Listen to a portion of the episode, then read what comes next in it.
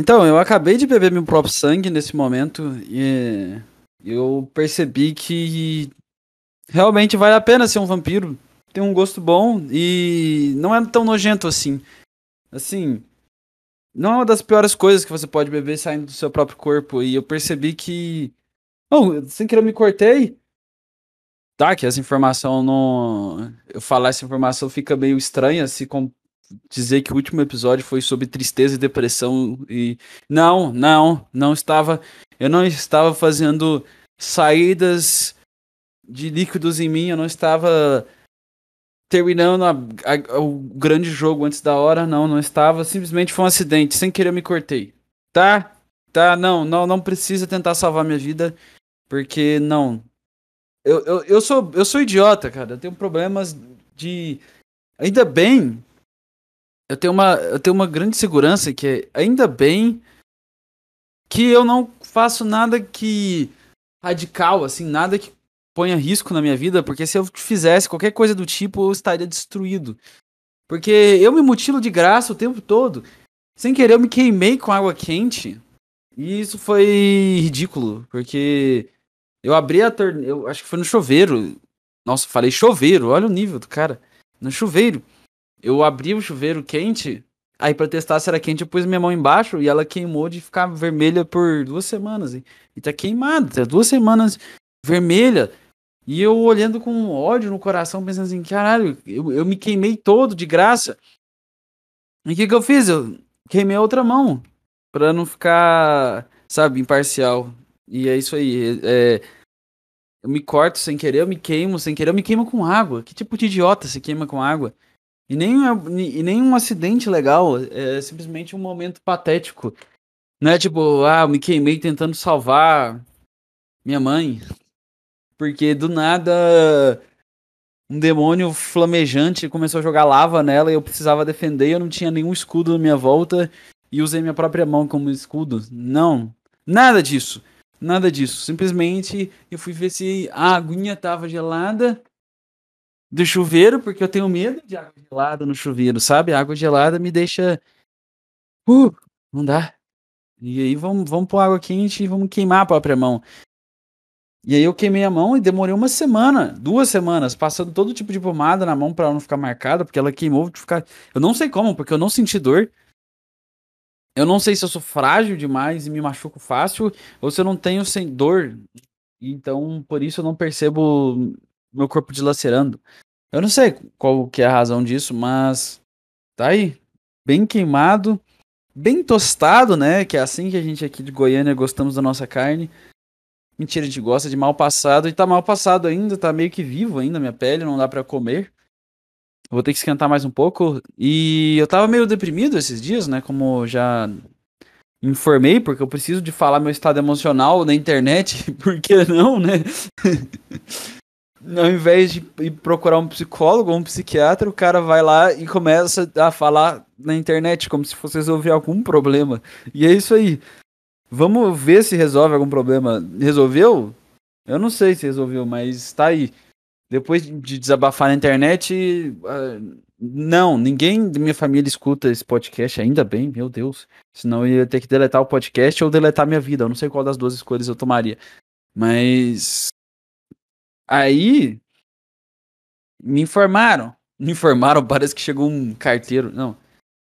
É, eu, eu dava já esquisito, porque já, já, já se ligaram. Quando eu começo a parar de ter interesse em comida e sair de casa, o que não é muito difícil, assim, eu não tenho muita vontade. Já, quando eu começo a me isolar, quando eu começo a, a do nada entrar dentro da minha concha, concha? Não, como é que fala a palavra? Casca? Tartaruga? Casco? Não, ah, não faço a menor ideia. Tá, eu comecei a me isolar aqui no meu quarto já, não falar com ninguém, sair parecendo um viciado em heroína de, do quarto, estando sóbrio. Isso que é a pior parte, nem para me divertir um pouco, ter uma, um up na dopamina, não. Eu tava tendo um down na dopamina, tava a dopamina lá embaixo, lá embaixo mesmo. E eu descendo todo dia triste, eles estavam olhando minha cara. Falei assim, cara, esse cara aí, a gente tá com problema aí, tá com a cara zoada, não falo com ninguém mais. Não que isso seja raro também. E aí, hum, É, falaram, viram minha mão queimada e concluíram que eu estou me mutilando. Simplesmente chegaram a essa conclusão imediata, falando: ah, esse cara é óbvio que ele está se mutilando. Ele pegou um isqueiro e colocou na mão e começou a queimar a mão inteira com isqueiro. Foi. Aí meu irmão falou assim: não, já, eu já me queimei vela, assim, já, assim, sem querer, eu tô ligado. Eu acho que você tá querendo se. Sabe? Eu sei o, o quê? que? Me masturbar com, com, a, com fogo? Pô, é essa? Transar com fogo? Enfiar meu pau no fogo e ficar metendo no fogo para ver se eu consigo reproduzir um elemental? Como assim? Não entendi. como assim, cara? Não, não, não. Se queimar no fogo pra, tipo, ter prazer na dor, que nem a mesma coisa do galera que se fatia, tá? Aí eu pensei, pô, então eu sou um puta artista, porque eu consegui fazer um uniforme na mão inteira e com um isqueiro que tem uma área minúscula. Então, se eu fosse pegar o isqueiro e queimasse uma parte só, eu, e eu conseguisse fazer tudo igual, ficar exatamente idêntico em todas as partes, eu acho que, que isso aí é um, um talento que não pode ser desperdiçado. Simplesmente não dá. O cara tem um, um, talento único. Olha aí, o cara consegue queimar a mão inteira dele com um isqueiro, com uma área minúscula, com maçarico, não sei, e ela ficar igualzinha, tipo, uniforme em todas as partes. E eu vou pegar um pedaço de chocolate. Eu sei que não foi uma quebra meio de ritmo, mas é porque. Cara, vontade de comer um chocolate, que vontade de comer um chocolate. ASMR embalagem, não sei se dá pra ouvir, porque eu tô gravando agora pro Discord, porque finalmente, depois de quase 50 episódios, eu resolvi ter a decência de melhorar a forma que eu gravo isso aqui e não gravar no gravador de celular e ficar aquele chiado horrível. Decidi ter um pouco de decência. Nossa, vai acabar meu chocolate um pouco de decência gravar no Discord, então não sei se. É, não saiu o barulhinho aqui. Nossa, eu quebrei mais o chocolate, putz. Ah. Por que é isso? Eu tô com fome. Hum. Tem umas desvantagens de viver igual um vampiro. Tipo, eu não recomendo tanto para pessoas que, que têm dificuldades de fazer seu próprio alimento, sabe? Eu não recomendo.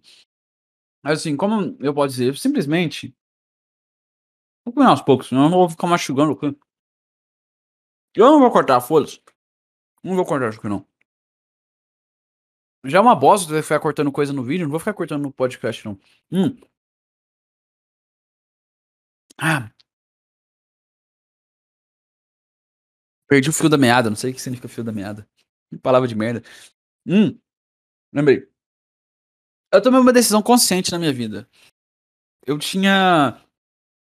Depois de passar a vida inteira acordando de manhã para ir pra bosta da escola, de faculdade, eu comecei a perceber que é um amanhã começou a se tornar um pesadelo, porque desde até quando eu era criança eu tinha aula à tarde, mas desde os 11 que eu comecei a ter aula de manhã, e até terminar a faculdade recentemente, que agora eu sou oficialmente um ator, para quem não sabe.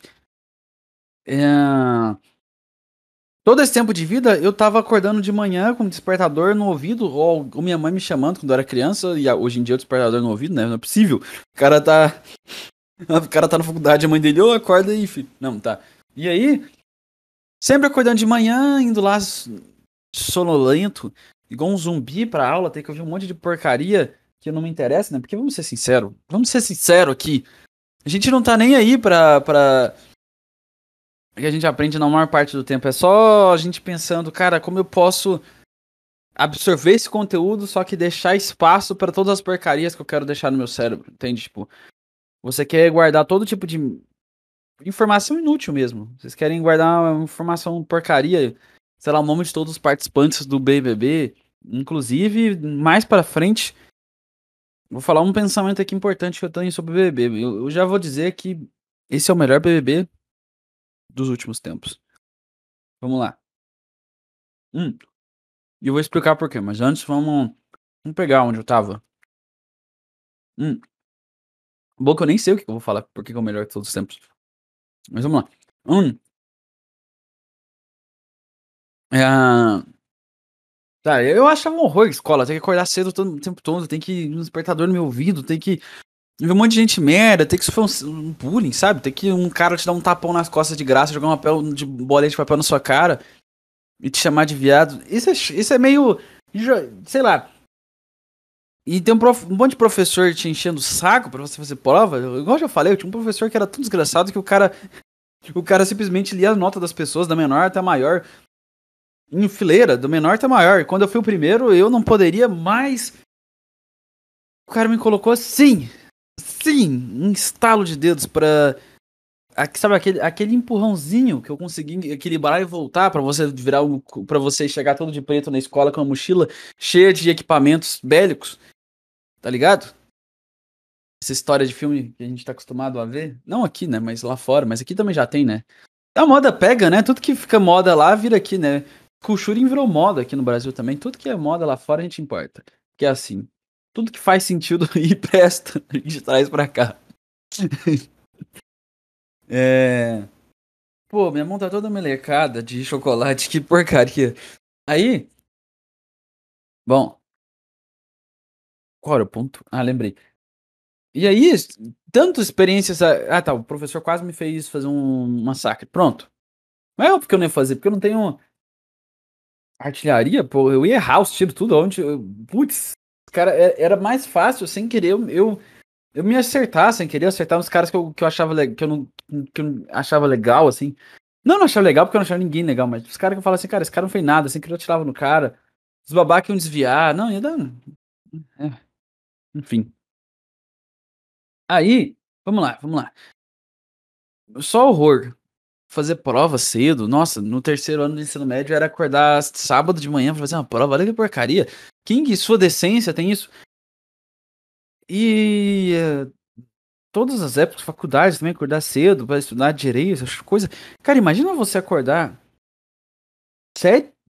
Não, você não acorda sete da manhã, você acorda cinco e meia da manhã, sei lá, você acorda muito cedo. E a aula começa tipo umas sete. Sim, eu, estudo, eu estudava longe pra caralho. E aí. Eu era chato, eu tinha mania de tomar banho antes de ir pra aula, porque eu não queria chegar. Eu não queria. Eu queria estar. Tá puro de alma lá. Eu queria estar tá limpo, sabe? Pra ver se melhorava o dia. Pra não dormir, pra ser sincero. jogava uma água na cara pra acordar e não, não vou dormir. Enfim, depois de tanta experiência negativa e horrível, estando em escola, em todas as instituições de ensino que tem. Até igreja, eu, eu era obrigado a ir pra igreja todo domingo cedo. Se não, se não bastasse, ter que acordar cedo no terceiro ano para ir sábado fazer prova, eu tinha que acordar cedo no terceiro ano para do domingo para ir pra igreja. E até meus 16 anos, eu tive que ir pra igreja no domingo de manhã à força. Simplesmente é isso. Eu, eu não nasci no. Eu não, eu não nasci na, na, numa família de astrólogos que, começa, que conversam com pedras e olham para a lua e absorvem a energia menstrual. Isso não acontece. Foi mal. Eu acordei uma que leva pra igreja pro pastor ir lá, dividir um pão, dar um suco de uva pra você tomar. E ele falar alguma coisa enquanto você mexe no celular ou dorme. É, era isso, cara. Foi mal. Enfim, meu Deus. Ah, olha. Não, não, mas foi, foi bom ter falado isso. Caralho. Diálogo interno acontecendo aqui fora. Foi mal. Vocês, vocês não tem nada a ver com isso. Isso aqui é diálogo interno. Vocês não estão dentro. Você não tá dentro do meu clubinho. Você não tá dentro do meu clubinho, o cara que tá ouvindo. Você tá no clubinho da fala. Mas aqui na minha cabeça, a minha sala especial, a sala VIP, que é todos os. Só os legais que vivem aqui dentro da minha cabeça, você não tá aí dentro, então você não tem direito de ouvir as, os diálogos internos, entendeu? Você não tem, é só o que sai para fora aqui, porque aqui dentro é, é sala VIP, é só pros especiais. Só pros neurônios fodas que estão aqui dentro da minha cachola. Então, depois de tanto horror de ter que acordar cedo e sempre ser uma merda, eu decidi para mim mesmo, eu vou me tornar o noturno. E, e foi assim que eu comecei a me teleportar. E é isso aí.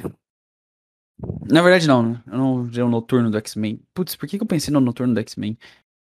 Essa é a parte merda de você fazer tudo no improviso. É que uma, você pensa a palavra noturno, aí você pensa no noturno do X-Men. E isso simplesmente interrompe todo o seu raciocínio para sempre. Todo podcast é uma aposta. Eu sou um grande apostador. Eu não sou um pensador. Eu sou um um apostador sentimental. Eu jogo minhas emoções aqui e aposto no que vier. Minha intuição, eu aposto na minha intuição. Ah, eu sou em NFP, tá? Introvertido, intuitivo, sentimental. Foi mal, gente. Aqui eu fiz esse teste aí pra descobrir qual é o meu signo. Nossa, porque eu dei um socão aqui do nada. É, uma metade de, de uma tablet, de um tablete de chocolate fez isso com o cérebro. Enfim, de tanto horror que é acordar cedo de manhã, eu decidi, falei, cara, quer saber? Eu vou virar um vampiro, nunca mais vou acordar de manhã, nunca mais na minha vida. E foi a decisão que eu tomei. Essa é uma decisão e não importa o custo que isso tenha. Se eu vou ser um, se eu vou ter que ser destinado a ser um mendigo, se minha família vai me abandonar. Porque essa é a vida do cara que escolhe o caminho da arte. É, você que, que pensa assim, cara, será que eu devo pôr meu sonho um dia? Eu vou te falar o seguinte: o que você faz quando você forma numa faculdade inteira que não sei, que, de uma porcaria que você não queria fazer, mas você fez só porque tinha medo de tentar alguma coisa que você gostava? Você forma e fala, cara, eu prefiro morrer do que trabalhar nisso aqui. Eu prefiro ser estrangulado por três flamingos violentos com ternos brancos com uma gravata, sei lá por quê. E aí, eu prefiro ser estrangulado por flamingos do que trabalhar na área do direito. Foi a minha decisão que eu tomei. E aí, eu pensei, cara, eu não vou ser estrangulado por flamingos fazendo uma coisa que eu gosto. E aí eu decidi fazer meu sonho, que é isso que eu tô fazendo. Olha que grande sonho. Mas é isso aí. Internet e comédia, sei lá o que, que é, sei lá. E aí. Mais uma mordida de corte. Eu já te digo, eu nunca mais vou acordar cedo. Nunca mais na minha vida. Nunca mais e eu tô indo bem nisso. Menos quando meu. Menos quando meu cachorro me acorda no latido. E eu fico muito feliz. Por não ter uma espingarda dentro do meu guarda-roupa. Por eu não ser um fazendeiro. Com um cigarro e uma espingarda. Porque senão eu, ia, eu teria matado meu cachorro de manhã. É. Infelizmente. Mas eu amo ele muito. Já que eu não tenho uma espingarda, eu vou lá e dou um abraço nele, assim. Te amo, cachorrinho. Te amo, cachorrinho. Te amo, obrigado. Obrigado por foder meu sono. Obrigado, obrigado. É. Uh, vamos lá. E aí, eu decidi, não vou acordar cedo. E é isso que eu tô fazendo. Todo dia eu durmo 4 da manhã e acordo Meio-dia, uma da tarde, é a minha decisão. Eu sei que você precisa de 8 horas de sono para ser saudável, então eu não posso abrir mão disso. Eu não posso simplesmente virar um vagabundo agora, sabe? Esses vagabundo que, que dormem menos de 8 horas por, por noite só por preguiça, porque fica a noite inteira jogando. Não, eu não vou ser esse vagabundo, então eu vou dormir 4 da manhã e acordar meio-dia ou uma hora. Que provavelmente meu cachorro vai me acordar lá pelas 9 e meia no latido. Aí eu vou ter que voltar a dormir miraculose. Mira. Miraculosamente. Não. Mira. Milagre. Milagrosamente. Exato. Milagrosamente. Aí. Aí foi. E vou ter que dormir de volta. Então é isso. Eu não sou um desses vagabundinhos aí, tá? Se você é desses vagabundinhos que vira a noite jogando Valorant e acorda cedo e, e vai jogar mais Valorant, eu não sou desses vagabundinhos. Eu fico sem fazer nada até as quatro da manhã, durmo e acordo meio-dia, tá? Eu tenho respeito pela minha vida. Ok? Então é isso. Também porque eu não gosto do sol também. Ah, de manhã todo mundo tá vivo, em atividade. Eu não gosto disso. Por que, que eu tô num grupo de Discord que tem um, uma caminhonete? Deus. É uma imagem de uma caminhonete amarela, nada a ver. Hum. E esse é o lado bom de ser vampiro. E é por isso que o Plantão Covil é, é, chama Plantão Covil. Se você é novo no Plantão Covil, ele chama Plantão Covil porque. É porque o Plantão Covil, assim, a, o Plantão Covil, a palavra Plantão Covil, Plantão Covil, ela vem de Plantão Covil, né? Que é um cara virando a noite de madrugada. Que eu acho que médico faz um plantão Covil. E esse é um Covil que é meu quarto, porque eu vivo aqui dentro o tempo todo quase, nesse covil plantão. E aí, eu gravo de madrugada igual um animal selvagem porque eu sou animal noturno. Então é isso, simplesmente isso. É... Por que eu expliquei o nome do programa no episódio que é esse que eu não sei o número? Você acha que eu tenho esse tipo de dedicação para saber o número do episódio? Isso que vocês querem? É isso que vocês esperam? Um cara que grava o número do episódio? É esse tipo de pessoa que vocês querem não é isso que eu vou entregar para vocês e vamos falar da próxima coisa que eu vou dar um golinho de água. Não, não vou dar um golinho de água, não. Vamos logo falar. Esse é o melhor Big Brother Brasil da história. Exato. Esse é o melhor Big Brother Brasil. Tá bom, da história eu não sei porque eu não vi quase nenhum. Mas esse aqui é o melhor. Cara, esse aqui, esse Big Brother é bom. E eu defendo a qualidade desse BBB. E agora vamos por que eu defendo a qualidade desse BBB. Por que, que eu perguntei por quê? Diálogo interno, você tá fora do grupo VIP, desculpa. Foi mal. Ah, cara, primeiro, o quão gostoso, delicioso, saboroso é você ver todo mundo puto com o BBB ser do amor. Cara, vocês têm Twitter? Vocês têm Twitter? Se vocês não têm, vocês não sabem a maravilha. Esse é meu BBB. Meu BBB não é os caras maluco presos dentro da casa. O meu BBB, meu BBB, BBB é ver o pessoal bravo no Twitter. É maravilhoso. É simplesmente incrível. Você vê as pessoas muito bravas. E isso tá me divertindo muito, porque elas estão bravas o tempo todo. Tipo, elas estão odiando é, a briga, é, a paz e amor da coisa. Ah, não, não, só tem paz e amor, só tem paz e amor. Ah, que horrível, isso tá muito parado, chato demais. Parece show da fé, blá blá blá. E aí, eles voltam para sair. O cara que é o único que, que, que tretava lá dentro. Eles, não, esse cara aqui treta demais. E tira o cara. Aí eles ficam bravos. E aí, agora, parece que. É, a, a, sei lá, Jade indicou o Arthur que é o cara que tá, que tá mais jogando, sei lá. Não sei o que, que é jogar, porque, porque literalmente BBB você ficar parado sem fazer nada e evitar treta para você não ser levado pro paredão. Então, para mim, se você é planta, você meio que tá jogando o programa certo. Eu não vejo o menor sentido nesse, na ideia de que jogar o jogo de verdade é tretar com os outros.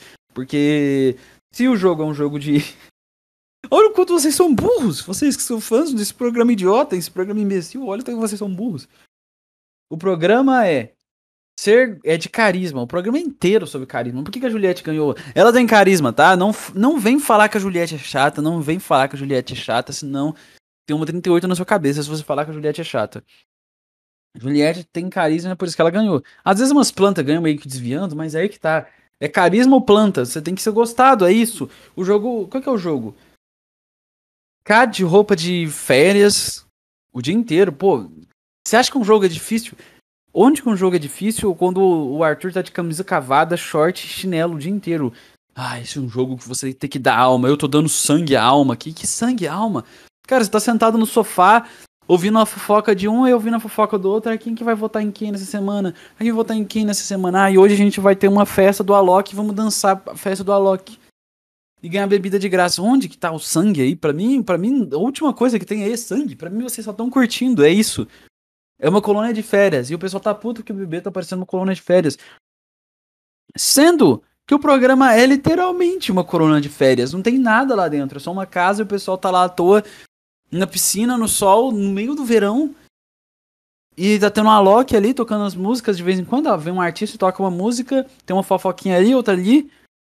E é isso. E você quer que os caras brigam? Eles estão num paraíso e eles estão ganhando dinheiro com isso. Eles, tão, eles sabem que eles vão ganhar dinheiro. Eles sabem, porque BBB é muito mais sobre a visibilidade do que sobre o prêmio em si. Eles, eles já estão imaginando a propaganda, tanto dinheiro que o Gil do Vigor faturou. Eles estão falando assim, cara, se eu ficar de boa aqui, pode ser que eu, que eu nem chegue ao ponto do Gil do Vigor, mas eu não vou arriscar. Se eu ficar de boa aqui, eu vou dar um ganhar um dinheiro. Aí o pessoal fica puto. Ai, mas eles estão sendo tão egoístas, eles só estão pensando no bem-estar deles, não estão pensando no entretenimento de quem está assistindo, eles só querem ir até o fim do jogo e ganhar propaganda e dinheiro sem fazer nada. Cara, mas não é essa a proposta do programa desde o início? E até o final do jogo sem fazer nada? É meio que isso, porque o programa é tipo, se você abrir qualquer momento, eu já testei isso. Qualquer momento, o programa tá acontecendo nada. Nada. É tipo o tempo todo de nada. Conversa bosta. Ninguém tem nada de interessante para conversar lá. Ai, não, é a primeira perspectiva de vida. Novas ideias que eu nunca tinha enxergado. Não. Nenhuma ideia. Nenhuma ideia. Só superficialidade, vazio e nada. Nada. E, e é a terceira vez que eu tô falando de Big Brother, olha aí. Olha aí. Desse ano. E é o melhor, por Porque finalmente a essência do programa tá sendo respeitada. A essência é vagabundo no sofá. Cara, Thiago Bravanel é, o, é o que é o Big Brother. É isso que é a proposta do Big Brother. É um cara com a blusa aberta, falando porcaria, fazendo sinal da paz para as pessoas do nada. O cara do nada virou Buda, não sei porquê. O cara é neto do Silvio Santos. Ricaço. nunca, nunca teve nenhuma cobrança na vida dele, eu imagino. E, e foi pra um programa que ele já sabe que ele vai ganhar mais dinheiro. Tipo assim, ele. ele e, e ele sabe que se ele perder o programa, ele continua rico. Onde. E, o, e é isso. E o cara tá na Globo e, e é neto do dono do, do, do SBT. O cara, o cara tá no topo, cara. Você acha que o cara vai ficar brigando? A culpa é o, quem escolheu os caras, então. Vai, chega, pega um pessoal viciado em crack, põe de abstinência e joga. Pega o pessoal tudo. Vai lá nas clínicas, na galera que tá tudo viciadona. Vai tirando um por um, por um, por um, e fala assim, cara, cada prova que tu vencer é uma carreira de prova que tu vai tirar. Põe um. Qual é o nome daquele cara lá que todo mundo gosta de fazer piadinha com o cara que não pode porque ele zombaria com, com o problema dele? Qual é o nome dele mesmo? Aquele viciado. Em pó? Qual é o nome daquele viciado em pó que não pode usar o cara? Que é viciado em pó, gosta de tirar pra caralho da Globo. Putz, esqueci o nome do cara.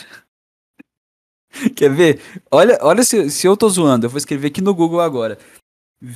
Globo. Ator. Ator viciado. Pó. Fábio Assunção.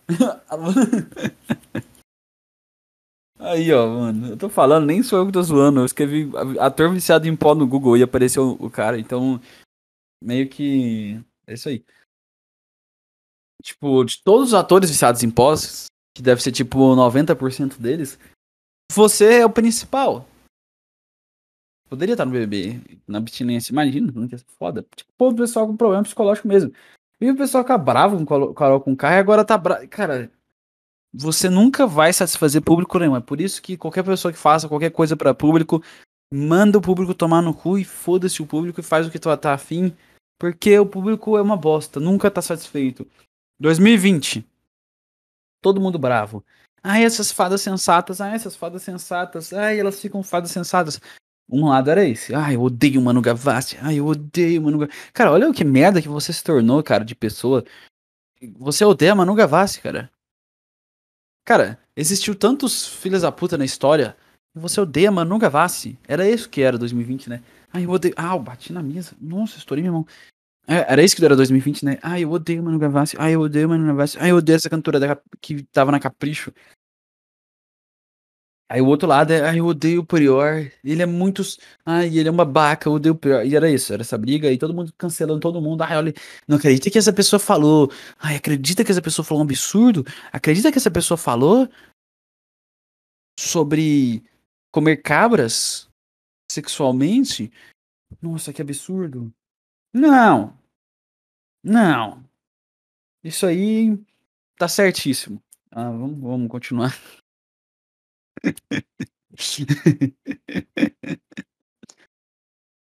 É... É, inclusive, ia ser muito bom se fecundasse. Imagina, ser um homem cabra. Tanto que ele ia ser foda. Literalmente o cabra, o cabra macho, né? Ele ia sair. Cara, pior que eu consigo imaginar um cara meio cabra. Eu acho que eu já assisti alguma coisa que tinha um cara meio cabra. Meu Deus. Tem um personagem de anime que é assim. Eu acho que é de Fairy Tail.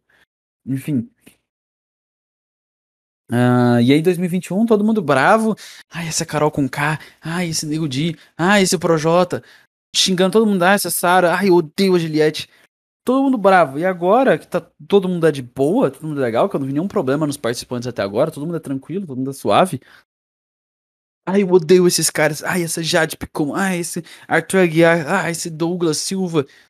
Cara, é um pessoal de boa. É só um pessoal legal.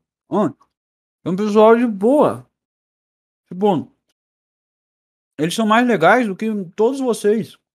Simplesmente isso. Todos vocês que falam no Twitter sobre Big Brother, entendeu? Hum. Cara, o pessoal fica xingando, eu odeio o Thiago Bravanel. positividade tóxica.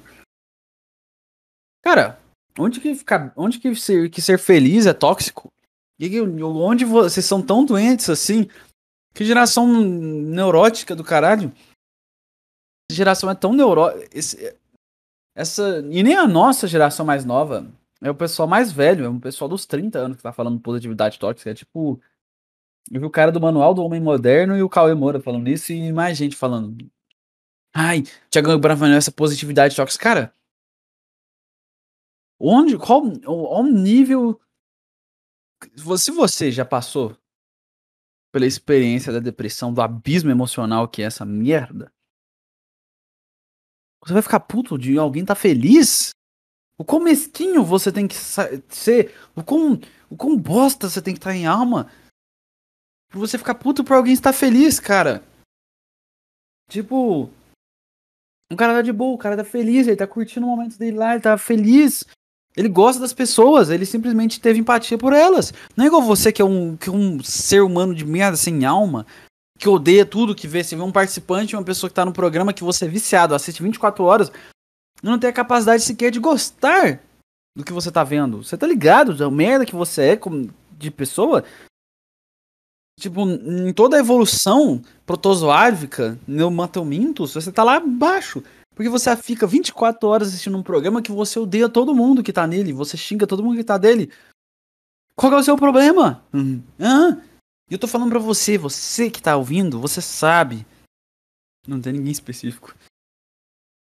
Cara, qual é o problema? Porque você vai assistir um programa de gente que você odeia. Qual, qual doença mental é essa? E ficar com raiva porque o cara é feliz. Positividade tóxica, olha o nome, tudo é tóxico, né? Tudo é tóxico. O oxigênio é tóxico. Cara, vocês são os merdas, vocês são tóxicos. Todo mundo que. Nossa, os caras estão problematizando o cara ser feliz. Os caras estão problematizando o cara ser feliz. Meu Deus. O cara fala assim. O cara simplesmente fala. O Thiago Bravanel. Tá, ele é chato. Tá, tá bom. Isso é outro quesito. O cara ser chato é uma coisa, mas. Positividade tóxica. O cara vira pros caras e fala assim: Ó, oh, gente. Eu entrei aqui. Eu tenho um coração ele não falou isso, mas eu tô traduzindo o que ele falou pelas palavras. Eu tenho um coração amável, eu amo as pessoas. E eu gostei de vocês, porque vocês são pessoas legais. Todo mundo me dei bem. Pedro Scooby, você é divertido pra caralho. Douglas, cara, te amo. Arthur Guiar. Você comeu 16 outras mulheres casado, mas. Você é, você é um cara suave, dá pra trocar umas piadinhas quando você não fica puto. Aí, aí, ele vem todo mundo é legal. O que ele faz? Cara, eu gosto de vocês, eu não quero fazer discórdia. Eu não quero para render um programa de merda que inclusive rivaliza com meu com minha família. Não vou ficar puxando o saco. Quer dizer, eu não vou ficar xingando as pessoas que eu gosto. O cara simplesmente tem uma coisa chamada caráter. O cara fala, cara, eu não vou xingar a gente que eu gosto, eu gosto de vocês. Por que eu vou ficar fazendo discórdia com vocês? Eu gosto de vocês, cara. Qual que é o problema? E é isso aí, o cara não vai brigar com quem ele gosta. E todo mundo, essa positividade tóxica, doentia, cara, então você que é um psicopata, filho de uma puta, é isso que você é? Porque você você vê uma pessoa aleatória, você tem uma relação boa com ela e você vai xingar ela pelo entretenimento de, de, de monte de idiota, cara. É... Não, certíssimo. Fechado com o Thiago Bravanel. Fechado com o Thiago Bravanel. Ah... Putz, é, fechado com todos eles, Pedro Scooby, fechado com todo mundo. Isso aí é bom. Meu, minha diversão é ver vocês putos. E isso vai me divertir. E, e sim. Tô falando de bebê de novo. E aí? Hum? Eu vou falar de novo disso aí, foda-se. E daí? Qual o problema? Vamos lá. Hum. Hum. Então, uh, o que eu posso falar mais sobre isso é fechado com Thiago Bravanel, fechado com Nayara Azevedo, fechado com Pedro Scooby, fechado com Douglas Silva, fechado com todo mundo aí que, que é amigão. Eliezer, cara, gente boa esse cara. Gente boa esse Eliezer, Maria, gente boa, todo mundo, todo mundo é legal lá. Melhor bebê de todos. Porque vocês estão sabotando o público, porque para mim o grande reality show não é o programa. O programa é só uma desculpa. para mim, o grande reality show é a população enlouquecendo. Eu, eu me divirto assistindo isso. Eu não tô nem aí pro programa. Quando vocês estavam putos com o Carol com Kai esperneando, eu tava adorando, eu tava achando o máximo. E agora eu tô me divertindo de novo. Então, obrigado vocês aí. Obrigado por causar mais diversão mais um pouco. Então, é, vocês vão me obrigar a gravar um outro vídeo sobre Big Brother Brasil. E olha aí. Olha aí. Uh, vamos, tem mais coisa pra falar? Não sei se eu fecho o programa agora. Eu tô nessas de. Será que vale a pena fazer um programa gigantesco? Que. Só vai enrolar? Eu não sei. Eu tô nessas. Que o podcast é legal, que o podcast é longo, fica uma hora falando e tal. Mas que, tipo. Por exemplo, toda vez que lançava um podcast saco cheio, eu ficava puto quando era só meia hora. Porque eu, eu amo tanto esse programa que eu quero ficar até o fim né, ouvindo. Eu quero ficar três horas assistindo, ouvindo ele. Mas agora tem um trilhão de podcasts. E eu não sei mais se as pessoas têm saco mais de ficar uma hora ouvindo podcast. Eu não sei se eu tenho que falar mais pra uma hora, mas eu. Na verdade, vamos falar sobre outra coisa. Eu, eu acho que agora vamos a parte mais sobre. Vamos falar sobre o elefante na sala, né? A senhora depressão. Então vamos lá. Vamos falar sobre isso. Pô.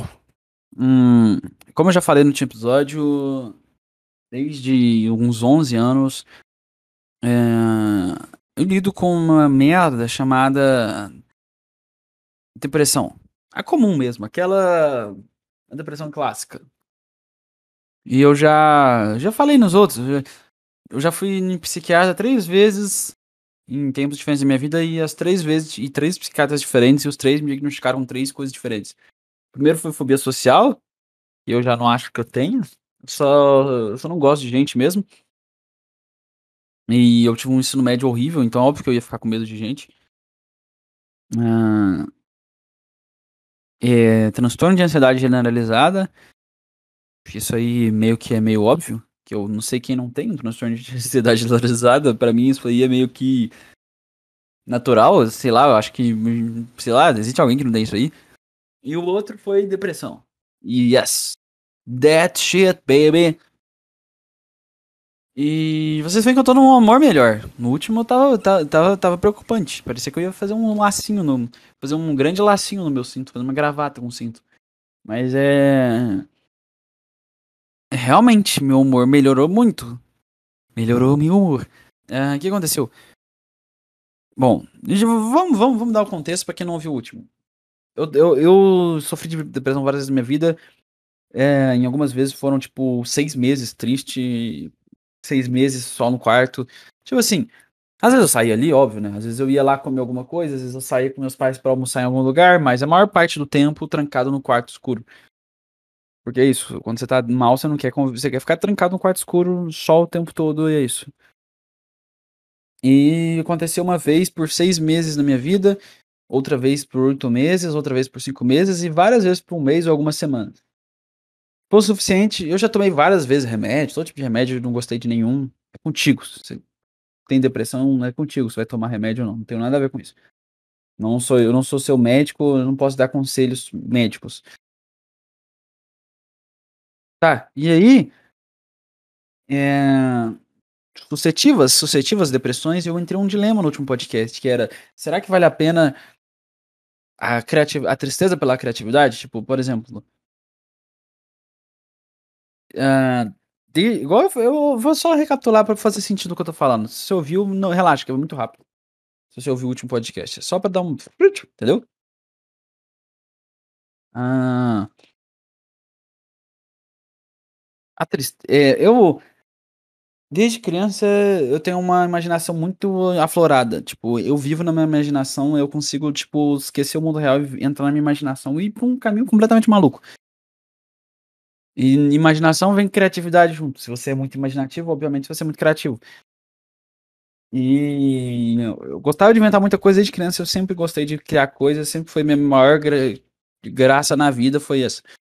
E eu entrei na lógica de, por todos os caras que eu sou fã, terem caído nesse buraco, eu achava que era assim que eu ia é, mergulhar de vez no oceano da criatividade, entendeu? Não é sucesso, não é fama, não é poder, não é marcar meu nome na história, é mais sobre entrar no oceano da criatividade e ver coisas que você jamais conseguiria enxergar. Só quando você tá nesse mergulhado nesse oceano de criatividade, entendeu? A alegria da mãe é parir um filho mais saudável possível. E a alegria de um cara que cria coisas, artista, sei lá, como é que você quiser chamar, é criar uma obra que tenha parte de sua alma, ou não precisa ter sua alma, sei lá, tô generalizando, pelo menos para mim. Tenha, tenha alma e que esteja mergulhado naquele oceano da intuição misterioso que é a magia que nós, ninguém é criativo de verdade, nós somos apenas receptores de uma força misteriosa e inconsciente que eu não sei de onde vem que traz ideias. Eu chamo de. Não foi eu que criei esse nome. Eu vi em algum lugar, mas eu vou, eu vou usar esse nome porque pra mim é o que é. É o oceano da intuição, o oceano do inconsciente, o oceano das almas. Chama como você quiser. Que é onde você vai quando você tá num período de criatividade. Por exemplo, quando eu tava falando essas coisas do. de hoje, mais cedo, é, eu tava. Eu tava sentindo que eu não tava mais. Que não era eu falando. É, é isso que você sente, não é você falando. Tá. Foi mal. Por que eu tô pedindo desculpa? Não sei.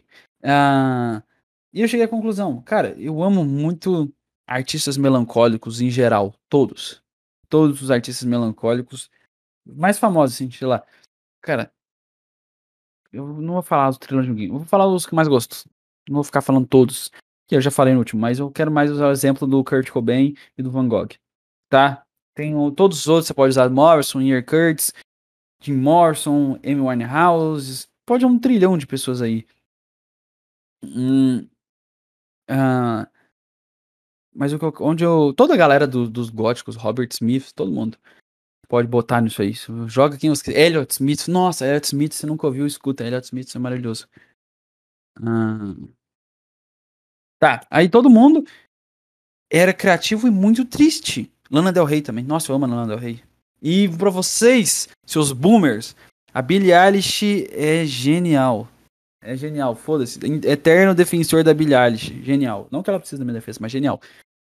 Então, eu achava que criatividade, porque eu pesquisei e existe, por algum motivo, essa pesquisa que fala que existe alguma certa ligação entre a genética da depressão e a genética da criatividade. Eu não sei qual ligação é essa, eu só li numa matéria. E como todo mundo que lê, eu não fui atrás da fonte. Uh... E eu pensei, cara, é bom que você esteja triste, porque o que eu mais amo fazer é criar coisas, é mergulhar nesse oceano maravilhoso e misterioso do, do, do inconsciente da minha mente, do subconsciente ou inconsciente, sei lá. Como Jung chamava o, inconsciente coletivo, é... eu queria mergulhar nisso e tá lá para sempre, sabe? Para sempre, fora dessa realidade palpável, material e chata, onde tudo é muito óbvio, tudo é muito superficial, e para um, e uma profundeza absurda de enigmas, símbolos e intuições, sentimentos e abstrações, entendeu? Um sonho, viver dentro de um sonho. Esse foi meu sonho da vida inteira. Na verdade, meu sonho não é fazer dinheiro, meu sonho não é virar comediante, meu sonho não é ser artista, meu sonho é ir para esse oceano e viver lá para sempre. Dentro de um sonho. Eu amo sonhar, eu odeio esquecer meus sonhos, eu odeio quando meus sonhos são óbvios. Eu odeio quando acontece uma coisa absurda no meu sonho. Para mim, sonho bom é aquele que acontece uma coisa muito absurda. Tipo o último sonho que eu tive, que tinha uma mulher conversando com. Tinha uma mulher que tava com raiva de um cara que namorava uma mulher. E aí o cara. E aí ela queria seduzir o cara. E ela ficou com raiva que a mulher. que o cara ignorava ela. E eu tava assistindo isso. E aí ela virou para mim e falou assim: foda-se. Aí ela pegou um copão de, de, de, leite e jogou na própria cabeça. Mas ela não. Mas ela não fez sensual, aquelas que tem filme que ela joga meio nas tetas assim, ah, olha aqui, parece meu mamilo, não, ela jogou na própria cabeça, assim, foda-se, nem caiu na roupa, só na cabeça, derramou tudo e foi andando. Aí eu fui seguir ela e do nada, eu, eu tava conversando com o pai da Miley Cyrus, o cara começou a falar comigo, e eu falei, não, você é um grande pai, pai da Miley Cyrus, porque a Miley é, é incrível, eu amo a Miley. Sim, eu amo a Miley Cyrus. Cara, Miley Cyrus é maravilhosa. Eu amo Miley Cyrus. Cara, é sério. E eu não tô. Isso não é piada, eu não quero parecer descolado, falar assim, ai, ai. Porque tem, tem essa, né? De falar assim, ah, você quer parecer descolado, né? Você quer imitar o Petri, né? Porque o Petri gosta da Katy Perry da Ariana Grande e zoa isso porque a galera que escuta ele é toda marrenta, tipo, a galera do metal. Não, não é isso. Eu literalmente amo muito a Miley Cyrus. O último álbum que ela gravou, se não me engano, chama Plastic Hearts. Esse álbum é lindo. Eu ouvi ele 30 milhões de vezes. Cara, a Miley Cyrus é uma artista incrível. Incrível. Ela, ela tá no patamar dos artistas muito fodas da antiguidade. Só posso falar. Billie Eilish também. Foda-se. Eu tô parecendo modinha de TikTok. Eu tô. Foda-se. Elas, elas, elas visitaram esse oceano inconsciente intuitivo. Tá?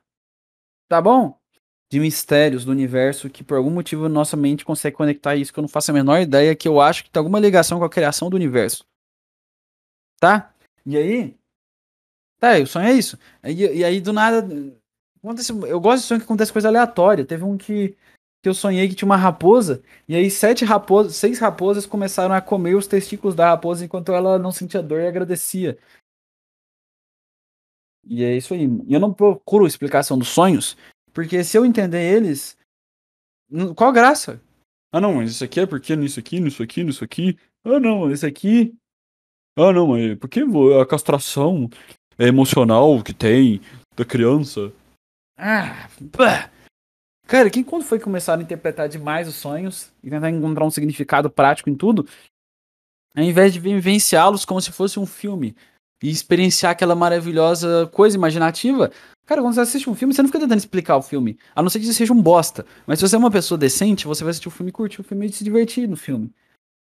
E é isso que eu faço com o sonho. Para mim, o sonho é tipo um filme. Eu quero curtir esse momento, eu quero viajar nessa história. E meu sonho de vida é vendo sonhos. Voltando onde eu tava. É, eu, eu tive medo, por eu ter passado por muitos momentos de grande tristeza, e esses momentos de, de tristeza terem resultado em um certo isolamento do mundo real, e, cara, vai vir uma coisa interessante, porque é uma coisa que eu, que eu pesquisei muito essa semana. E não para gravar no podcast, eu pesquisei para vontade própria e surgiu na minha cabeça durante a gravação do podcast agora. Não, era, não foi planejado isso, mas vamos lá. É, envolve é, criatividade e depressão, porque. Mas é mais no sentido positivo. Eu acho que vai ajudar você que tem essa ideia de bosta que eu tenho, que eu tinha, agora não tenho mais, de que ser triste melhora a criatividade. E vou te dizer como ser criativo também. Vamos lá. É... E eu não tô falando de mim, eu tô falando que, que eu aprendi. Nossa, porque eu. Foda-se. É, é... Por que eu me sinto tão mal de admitir que eu sou criativo? Meu Deus. Vamos admitir? Rafael, Rex Tiger. Você é criativo, tanto que o nome Rex Tiger já é um nome criativo. Pronto. Isso é pra minha própria consciência. Ok, vamos lá. E aí, eu tinha essa ideia que eu precisava de ter a tristeza, porque quando eu tava triste, eu não fazia nada, eu só ficava deitado, sem fazer nada, só na minha cabeça e viajando nos pensamentos, e eu me sentia mais conectado com o que eu chamo, igual eu falei, oceano do inconsciente das almas, blá blá blá blá, blá intuitivo. E quando eu tava mais feliz, eu não sentia isso. E eu comecei a sentir e falei, caralho, a tristeza gera criatividade, você vê as grandes histórias. O Beethoven era triste pra caralho, mal-humorado demais. O, Van Gogh, pô, o cara que perde a orelha, dá um, o cara que arranca a própria orelha e dá um tiro no estômago e que viveu indo é, para hospícios, não era um cara muito feliz, assim, eu não, eu não sei, não, não parece ser o cara mais feliz da história, não parece estar pulando de alegria. E aí, eu comecei até o Kurt Cobain, que, caralho, meu Deus, genial, deu um tiro na cabeça, então eu pensava assim, caralho, então se eu ficar triste, eu vou ter um acesso maior a esse inconsciente que está em todos nós. Todos nós que, temos, que permitimos a porta abrir, porque eu acho que a criatividade é muito mais de você permitir a porta abrir para que. Porque, tipo, não são as pessoas. Tipo, não é o Michael Jackson. Tá, que ele era especial. Vamos, vamos admitir. Tiveram várias pessoas especiais. Kurt Cobain foi especial, Elvis foi especial, John Lennon foi muito especial, Paul McCartney foi muito... Todos os Beatles foram especiais. O Velvet Underground foi especial, David Bowie foi especial. Tá bom. Mas é, por que eles eram especiais também? Porque tinha uma abertura com, com esse oceano, mas não era deles. A criatividade não vem sua, ela é meio que emprestada, ela vem através de você. Você é tipo aquele cara, se você conhece um pouco de mitologia grega, quando, quando as pessoas morrem e elas vão para o submundo do Hades, que o Hades reina no submundo, elas precisam ser transportadas e lá vai ser decidido para onde elas vão parar. Se elas vão pro lugar dos merda, que é tipo um inferno, que é o Tártaro, ou se elas vão pro lugar meio, não sei se é Campos Elíseos. Putz, eu não sei qual que é o bom. Tem um que é muito bom, tem um que é mediano e tem um que é horrível. Que é tipo purgatório, céu e inferno, né? Todas são meio parecidas. E aí o tem um cara que pega no barco, eu não sei se é Hermes, mas tem um cara que te pega no barco e vai te levando a canoinha remando até você chegar no Hades. E tipo, o cara no barco, ele não é a alma e ele não é o submundo. Tipo assim, ele não é o submundo e não é a alma, entendeu? Ele tá. A alma chegou e a função dele é pegar a alma e levar até o submundo. Ele não criou a alma, ele não tem poder sobre a alma, ele não inventou a alma, ele não é a alma, ele é só um cara que pegou a alma e tem um trabalho de pegar ela no barquinho e levar ela até o submundo porque o Hades mandou. É isso que é a criatividade. Você não criou nada, para ser sincero. Você simplesmente transportou uma coisa que já existe. Porque tudo que você cria já existe. E não tô falando de existir na prática, entendeu? Não tô, eu tô, não tô indo no caminho da, da prática orgânica. Tipo assim, ah, não, porque já existe um prédio, então você não vai criar a roda do zero. Não, não tô indo na parte. Você vai ter que entender que é muito abstrato, é muito abstrato tudo que eu for falar a partir de agora. Não tudo, mas tem algumas coisas que são. Mas é. Já existe no inconsciente. No, de acordo com. A, eu vou usar o termo do Jung, inconsciente coletivo, nesse oceano imaginário. É uma coisa que. Vo, é todas as possibilidades que poderão ser e poderão ser imaginadas. Você só pode imaginar uma coisa que já existe, entendeu? A sua imaginação está tendo contato com alguma coisa ancestral que conecta todas as nossas mentes. E é isso. E ela não é física. Ela é tipo uma, uma conexão meio imaterial, imaterial mesmo, é uma coisa bizarra. E é esse oceano da intuição. Está tudo conectado, é uma intuição só porque todos nós somos representações específicas e separadas de uma consciência inteira. Que é o universo é todo uma coisa só. Entendeu? Então, todo a consci... é, é, é, nós não temos o poder sobre esse oceano. Nós simplesmente recebemos ele como um presente, porque ele escolhe algumas pessoas que estão com o coração aberto e que são mais sensíveis. Porque aí tem um passo para você ser criativo. Você precisa ser sensível. Você pode. Você não precisa ser sensível emocionalmente, necessariamente, entendeu? E eu também. É outra ideia que eu tô vindo aqui. Se você é sensível. Hum, logicamente, tipo assim, se a sua lógica é muito sensível, se você tá muito em. Filósofos, por exemplo. Vou usar o exemplo de filósofos. Se a sua lógica é muito sensível, ela também é uma abertura para esse portal. Ela não é só para sentimentos, entende? Você não precisa ser sentimental. Mas é que existem pessoas que, que são um caminho ou outro. Todo mundo tem as duas capacidades. Mas você tem uma que é, que é a sua preferência, uma que te governa, uma que toma as primeiras decisões. Eu posso dizer por mim que é a sentimental. Sou um cara completamente sentimental e tanto que o meu humor que define como é que produz os vídeos. Se eu tô mal, eu paro de gravar, se eu tô bem, eu tô gravando muito. Então, pelas emoções eu me conecto com esse mundo intuitivo e você pode me conectar com ele de outras formas. Pode ser pela forma da lógica, mas só que você vai ter que ter uma lógica muito aberta e sensível. É isso, sensibilidade, tanto intelectual quanto emocional. É, sensibilidade que abre, abre. Se você é sensível, você vai conseguir receber esse presente. Porque se você não é, ele vai ficar só batendo na sua porta e não vai abrir, entendeu? A sensibilidade tá com a porta aberta para ela vir. Se você não tem isso, você só vai ficar ecoando na sua cabeça e você nunca vai ouvir. Porque é isso aí. Agora, como faz para ter sensibilidade? Bom, aí eu não faço a menor ideia. Eu já não sei. Eu, eu posso, eu só consigo falar sobre sensibilidade. É porque eu não consigo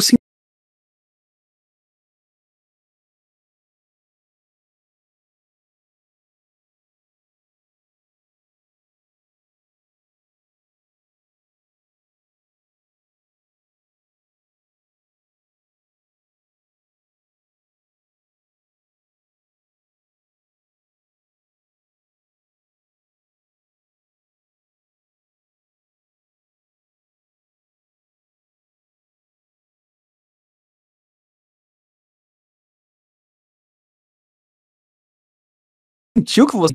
É a única forma de receber a, a criatividade na profunda tristeza, tanto que os poetas tristes sempre fazem isso. Isso é muito mais, acontece muito mais com escritores e pintores.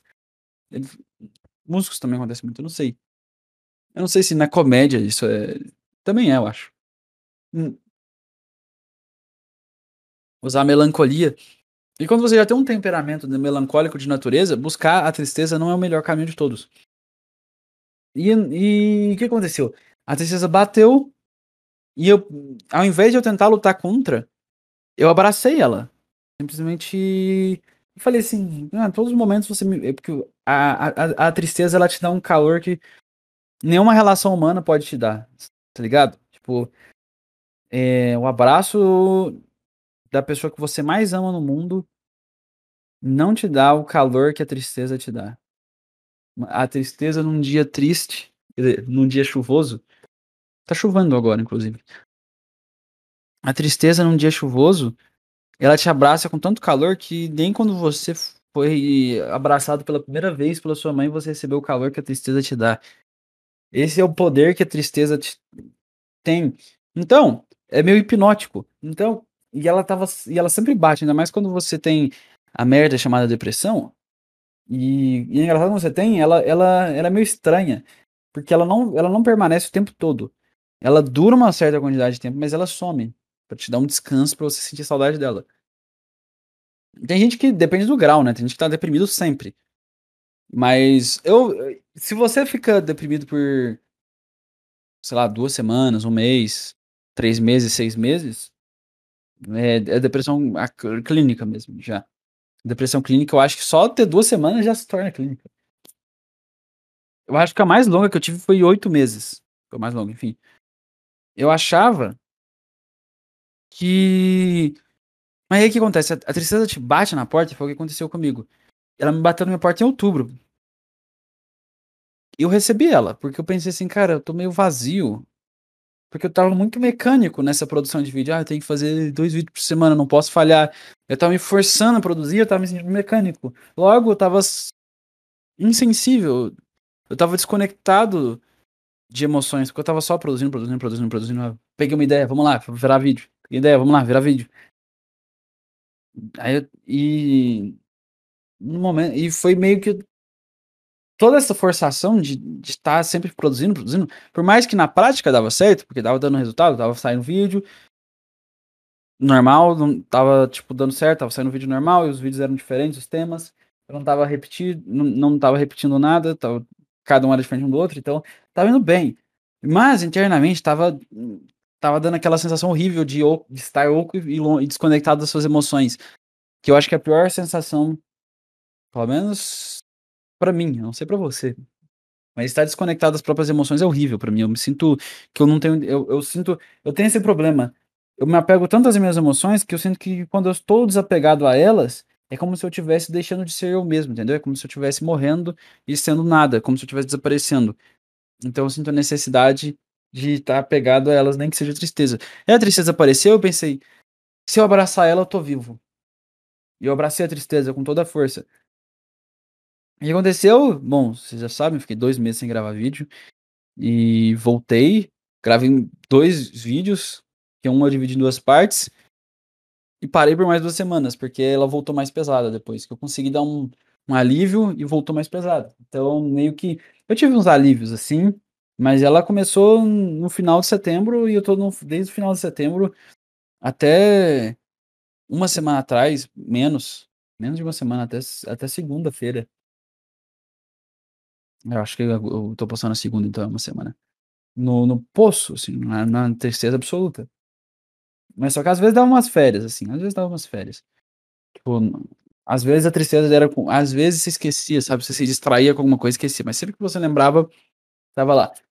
Aí. Hum, é, eu deixei tomar conta de mim. Fiquei deitado na cama, fiquei deprimido não comia nada. Quer dizer, comia, mas era pouca coisa. Não fazia nada, só ficava deitado, só isso. Ficava lamentando, não tinha energia, cara. Você não tem força para levantar da cama, é bizarro. Você até levanta, mas você levanta meio tonto, como se você estivesse numa super ressaca. A sensação é meio, é meio parecida com uma ressaca. E é culpa sem motivo, você não ter fez, você não fez nada de errado e você tá se sentindo culpado, igual de uma ressaca. Você tá com mal-estar no corpo, você tem, você tá tri... nossa, é horrível. E você não, e você sabe que você não tá doente. Você sabe que é emocional, você sente. Você sabe a diferença. Ainda mais quando você já passou por isso várias, várias vezes. Aí o que, que eu, por que, que eu decidi melhorar? David Lynch, falando sobre a meditação transcendental, eu vi um vídeo dele falando assim: se você tá com dor de cabeça, dor no estômago, você consegue pro seu escritório trabalhar e fazer um bom trabalho? Ou você vai fazer um trabalho meio merda por conta de você estar tá doendo? E se você for um bom profissional, você vai trabalhar bem, apesar dessa dor no estômago, dor de cabeça, mas você vai sofrer nisso aí. E vai ficar chegar pior em casa, porque você vai gastar mais energia do que você pode. A criatividade é a mesma coisa. Se você tá realmente deprimido, e agora eu posso e eu consigo dizer isso por realmente ter experimentado isso vezes número de vezes o suficiente para saber que isso realmente acontece, você não tem vontade de sequer levantar da cama. Você simplesmente não tipo levantar na cama não é uma opção para você. É simplesmente assim, putz, cara, não dá. Tudo é cansativo, tudo desgasta, você não quer conversar com ninguém, você não quer fazer nada. Você não tem energia, você não tem vigor, não tem nada. É assim que é. Eu pergunto. Quer dizer, o David Lynch perguntou. Só tô repetindo o que o cara falou. Como você vai ser criativo nesse estado? Como é que você vai liberar sua imaginação, suas ideias? Como você vai concentrar? Se você só tá com merda na cabeça, tá tipo. E um monte de pensamento de. Esse é o problema também da tristeza. É que ela não dá só a emoção ela também traz crenças e pensamentos que são dolorosos. Tipo, começa a vir um medo. Tá tudo acabado, vai dar tudo errado. Eu tô fudido, eu, não, eu, eu nunca vou conseguir realizar nada. Eu, ou eu vou ter que viver na vida num trabalho que eu odeio e ser escravizado pela burocracia. Ou eu vou ficar dependente para sempre da minha família por nunca conseguir me sustentar. Ou meu. Você começa a entrar nessas. Aí você começa a pensar, ninguém gosta de mim, é, você começa a entrar, ah, tudo que eu faço é chato, você começa a entrar nessas ideias, aí você vai indo. Mas você sabe que é tudo uma neurose, que é tudo uma imaginação aleatória. Você está mais imaginativo. Que é outro ponto que eu quero falar. Você não está mais criativo porque você tá doente emocionalmente, é porque você tá mais contato com suas ideias. Você tá feliz, você tá saindo com os amigos, você tá se divertindo, você tá indo pra comer em algum lugar, você tá fazendo, assistindo séries, você tá fazendo, você tá com a mente ocupada. Como é que você vai ser criativo se sua mente tá distraída? Pra você ser criativo, você tem que ficar quieto. É isso. Já viu quando você tá tomando banho, lavando a louça, é, caminhando, sem fazer mais nada, tanto que as ideias vêm? É porque é quando você tá relaxado e com a cabeça desconectada. E quando você tá triste, você não tá relaxado, mas tá com a cabeça desconectada. Mas vem ideias. Mas são ideias de merda. Qual que a graça de vir ideia? Ideia só. Tudo vai virar uma ruína, eu tô fudido, minha vida é um, um desastre, eu nasci errado, eu sou um erro do universo eu sou escolhido para fracassar. Começa a vir essas ideias. Tô só soltando os pensamentos que vieram em mim. Eu tô sendo, eu tô sendo tão absurdamente sincero das minhas emoções que eu tô falando todos os pensamentos que eu tive na semana passada. Todos são esses. E aí, eu fiquei. Eu percebi, cara, eu não, eu não consigo gravar vídeo. Eu não quero gravar podcast. Eu não quero fazer mais nada na minha vida. Eu só quero ficar deitado e triste para sempre. Eu não quero tomar ação. Aí eu percebi, cara, isso não tá me deixando mais criativo. Ficar triste não te deixa mais criativo. Esses caras não eram fodas porque eles eram tristes. Eles eram fodas apesar de serem tristes. Porque quando eles estavam tristes, eles não faziam nada. O Van Gogh só pintava quando ele tava bem emocionalmente, só quando ele tava feliz. O Kurt, quando ele tava mal, ele ficava só se drogando. Ele não tava compondo uma música quando ele tava mal. Quando ele tava mal, ele tava, ele tava fudido que, que, que o Kurt fazia quando ele tava mal? Vomitava e ficava drogado. Era só isso que ele fazia, porque ele tinha problema no estômago. E era isso, ficava deitado o dia inteiro triste. Ele não fazia música. Tristeza absurda. Tá, tem gente que, principalmente escritores, absorvem da melancolia para escrever. Mas o problema é quando você fica. Os seus pensamentos não são aquela criatividade fluida.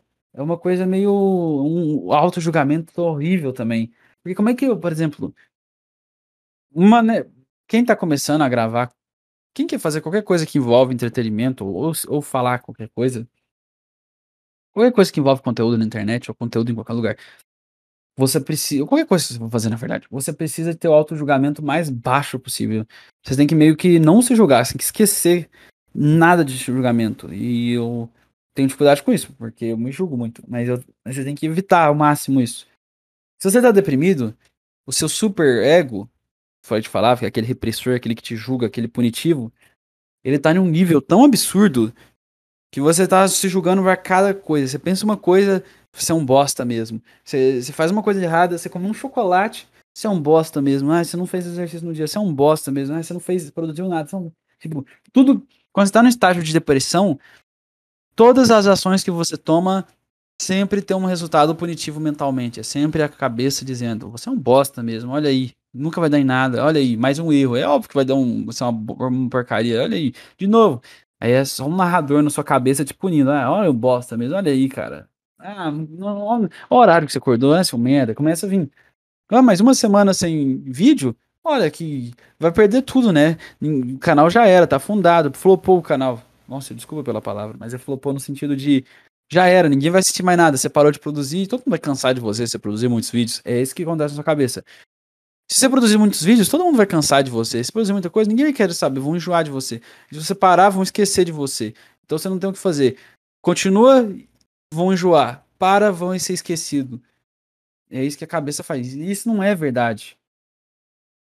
Porque as pessoas que gostam de você estão sempre lá. E nem é pelas pessoas. Isso que é outra merda. Porque quando você tá num estado depressivo, o julgamento do outro se torna muito importante. Por você acha que tá todo, você acha que todo mundo te vê com desprezo quando você tá no estado depressivo. Você acha que todo mundo te olha com, com nojo e você fica com culpa de tudo.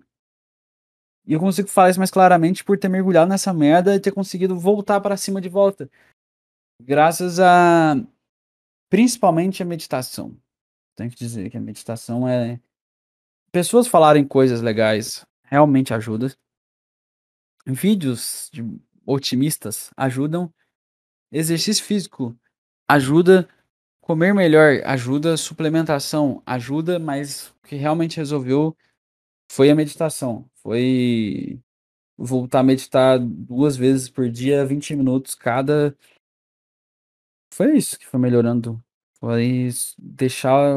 Porque você vai descendo o seu estágio mental, a sua frequência vai acalmando e a ansiedade vai descendo e você começa a ficar mais de boa. E aí, automaticamente, vai sumindo toda essa negatividade absurda e esse auto-julgamento. Então, você começa a se perdoar e ter compaixão com você mesmo. Então, tudo isso que eu tô falando é o que eu tava sentindo antes. E eu sei que esses fantasmas são tão enraizados desde a época da escola na mente e eu não sou o único, com certeza eu não sou, porque a escola fode todo mundo.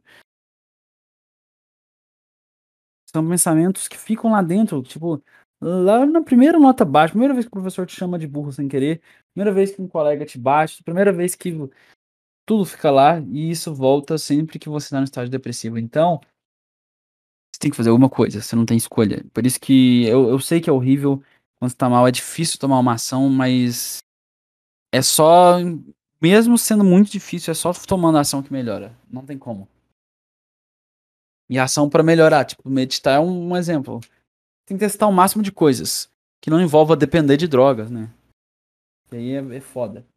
Vou tomar, começar a tomar prazolanda, fentanil, aí não dá. Aí você vai só piorar. Porque tudo que te dá um sentimento muito artificial vai te cobrar depois. Então você tem que descobrir uma forma mais natural possível de se sentir bem. Eu consegui mais pela meditação e consumo de arte.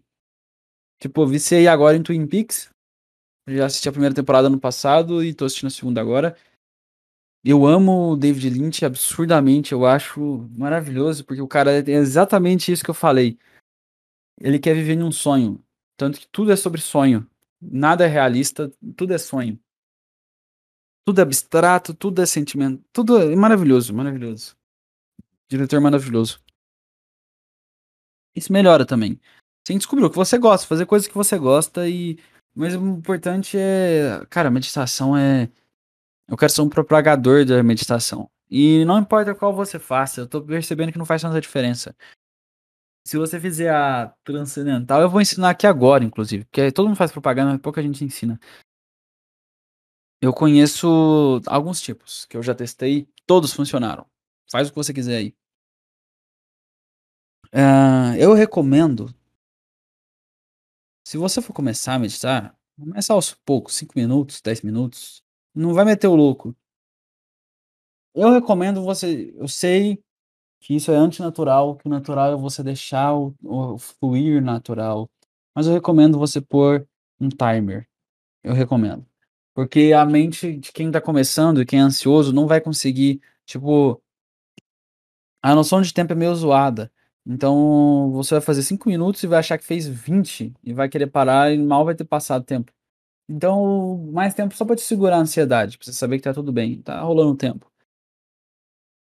Existe a da respiração consciente, que é o simples fato de você estar consciente, não é concentrar, é simplesmente você estar consciente da sua respiração e pelo menos no começo respirar o mais devagar e cheio possível, porque isso te relaxa e todo o propósito da meditação é o relaxamento, porque as coisas você só entra nesse oceano da criatividade em estado de relaxamento. E tem formas de relaxar. Uma dessas é estar consciente da sua respiração, junto com uma certa respiração devagar, não é tipo contando assim, todo doido, mas tipo, respirar o mais passado devagar possível e estar atento a isso. Só atento, não precisa estar concentrado. E se você se distrair, relaxa. Você vai se distrair, é normal. Quando você perceber que você está muito distraído, se você distrair um pouco, relaxa. Tudo, tá tudo bem. Se você começar a ficar distraído demais, você só lembra, ah, tô meditando e volta a respiração. Tem essa que é muito boa, funciona. Tem a guiada, que também é boa. Eu não recomendo tanto a guiada para você não ficar dependente de algo para fazer isso de, de, de outra coisa externa a você. Tem a de música também, que é você põe uma música calma e vai fazendo mais coisas, a respiração devagar. Todas deram certo. É, e, e, por favor, põe uma música que com uma frequência mais lenta. Mais lenta que puder. Mais natureza, essas coisas, porque acalma. Psicologicamente isso funciona. E tem uma recente, recente que a Meditação transcendental que eu dei uma burlada. Porque os filhos da puta. Vamos, aqui é uma, uma raiva aqui contra isso. Os filhos da puta querem capitalizar tudo que é natural possível. Eles querem ganhar muito dinheiro em tudo. O que aconteceu? A meditação transcendental é uma coisa que o Maharishi percebeu no funcionamento da mente, que é se você coloca a sua mente focada numa coisa monótona e repetitiva, ela meio que começa a ficar cansada e começa a relaxar meio que meio que a força, não a força, mas ela começa a cansar mesmo, por natureza. O que você faz quando você corre muito? Você vai querer sentar, você não vai ficar em pé. Então é a mente as coisas. E aí é o mantra, todas as gerações que tinham mantra e tal, era muito religioso o mantra. Um, um, entendeu? Mas, pela modernidade do Ocidente, o Maharishi percebeu que pode ser uma palavra sem sentido. Não precisa ter significado na palavra. E é só você repetir ela de uma certa forma que funciona igual como se estivesse no mantra religioso, que é um mecanismo da própria mente. Não tem nada de religioso nisso aí. E o que aconteceu?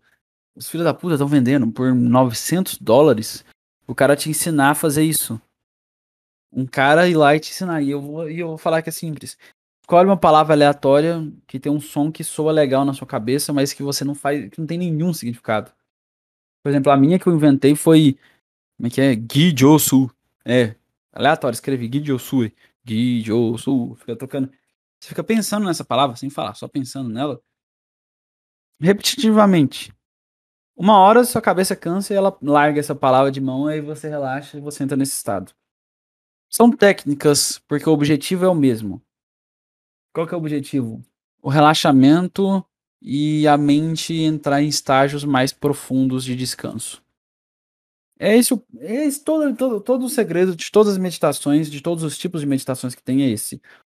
Relaxamento corporal e mental e, a, e, e entrar em um descanso numa diminuir a atividade tanto mental quanto corporal. Tipo, principalmente mental, né? Porque você fica parado, então o corporal já não tá tendo. De uma maneira que a consciência que tá por trás disso apareça, mas você vai meio que não vai experienciar ela tanto, porque ela é meio que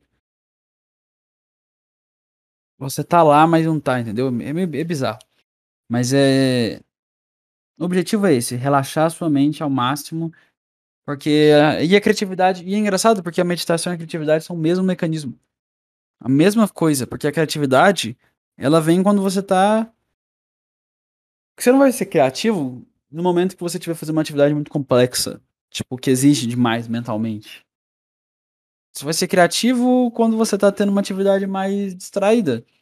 Sei lá, você tá, igual eu falei, você tá no chuveiro, você tá na banheira, você tá comendo, você tá fazendo, fritando um ovo, você tá lavando louça. Nesse momento você vai ser criativo.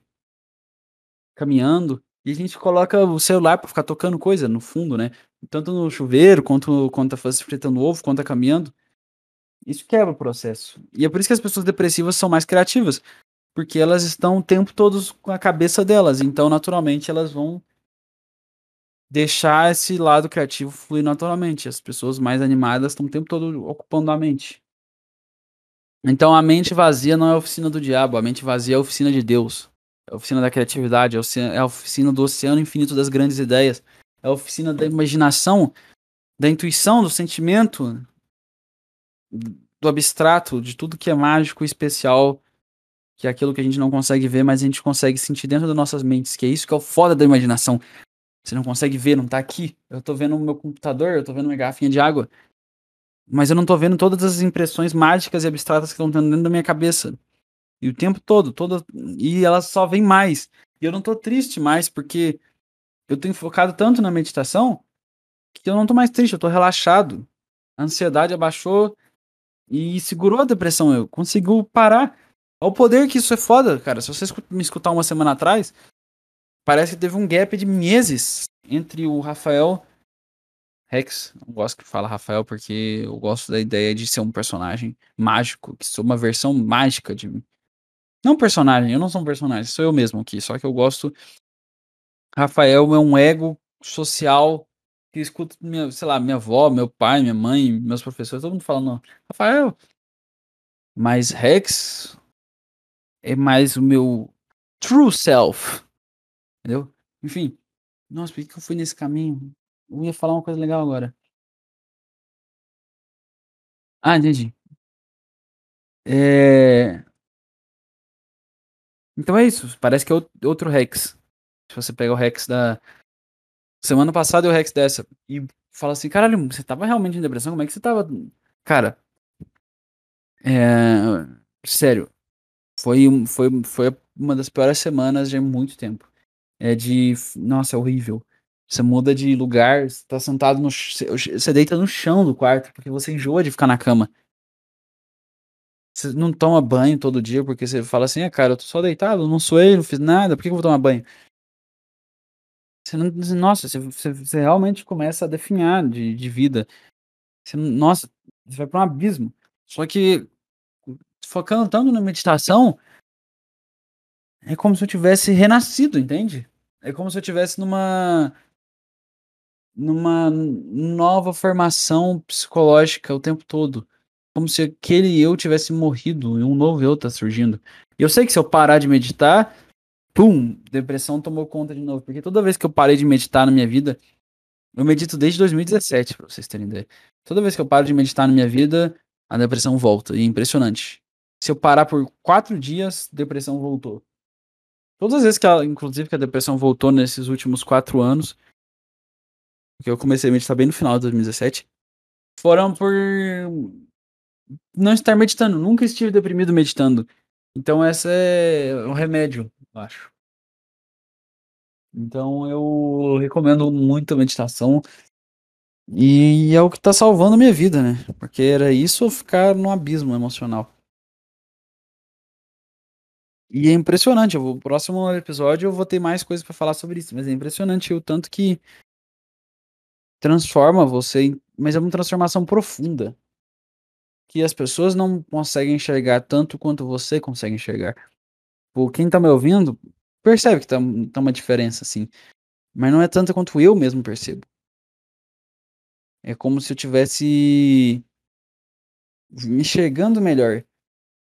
É, essa experiência de meditar é como se você passasse a, a usar óculos depois de muitos e muitos anos sem enxergar. E fala, caralho, é tudo tão bonito assim. É mais ou menos isso. Então, eu recomendo para todo mundo. E, cara, não. Criatividade e tristeza não tem nada a ver. Você pode ser criativo sendo feliz. Você só precisa estar aberto e quanto mais feliz você tiver, mais criativo você vai ser, pra ser sincero. Eu tô mais criativo do que no último episódio. E eu tô mais feliz do que no último episódio. Então já prova que, me, que a tristeza não deixa mais criativo necessariamente. Eu tô mais criativo agora. Nesse episódio. Pelo menos eu considero que eu tô mais. No último não tinha nada de criativo. O último era só desabafo. Então é isso aí. Então. Abracem o inconsciente absurdo coletivo. Estejam abertos e meditem. Aprende, pesquisa na internet, como meditar, sei lá. Se não quiser, também não faz. Eu só tô te dando um conselho de, da melhor coisa que eu já fiz na minha vida.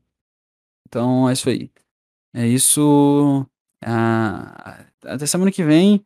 E os vídeos vão voltar normalmente, porque agora eu tô mais estável emocionalmente, então vai ter mais vídeos. Então é isso. E eu acho que o próximo vídeo. Provavelmente eu vou falar sobre o BBB. Eu sei, eu sei.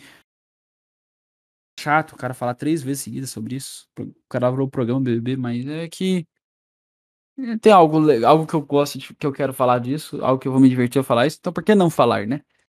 Então é isso, amo quem está ouvindo aí. Eu amo você, cara. Se você tá me ouvindo, não sei quem é que tá me ouvindo, mas todos vocês estão me ouvindo. Não, vamos parar de sentimentalismo de bosta. Mas aí, obrigado por ouvir isso aí. É, obrigado pela força e. Tchau.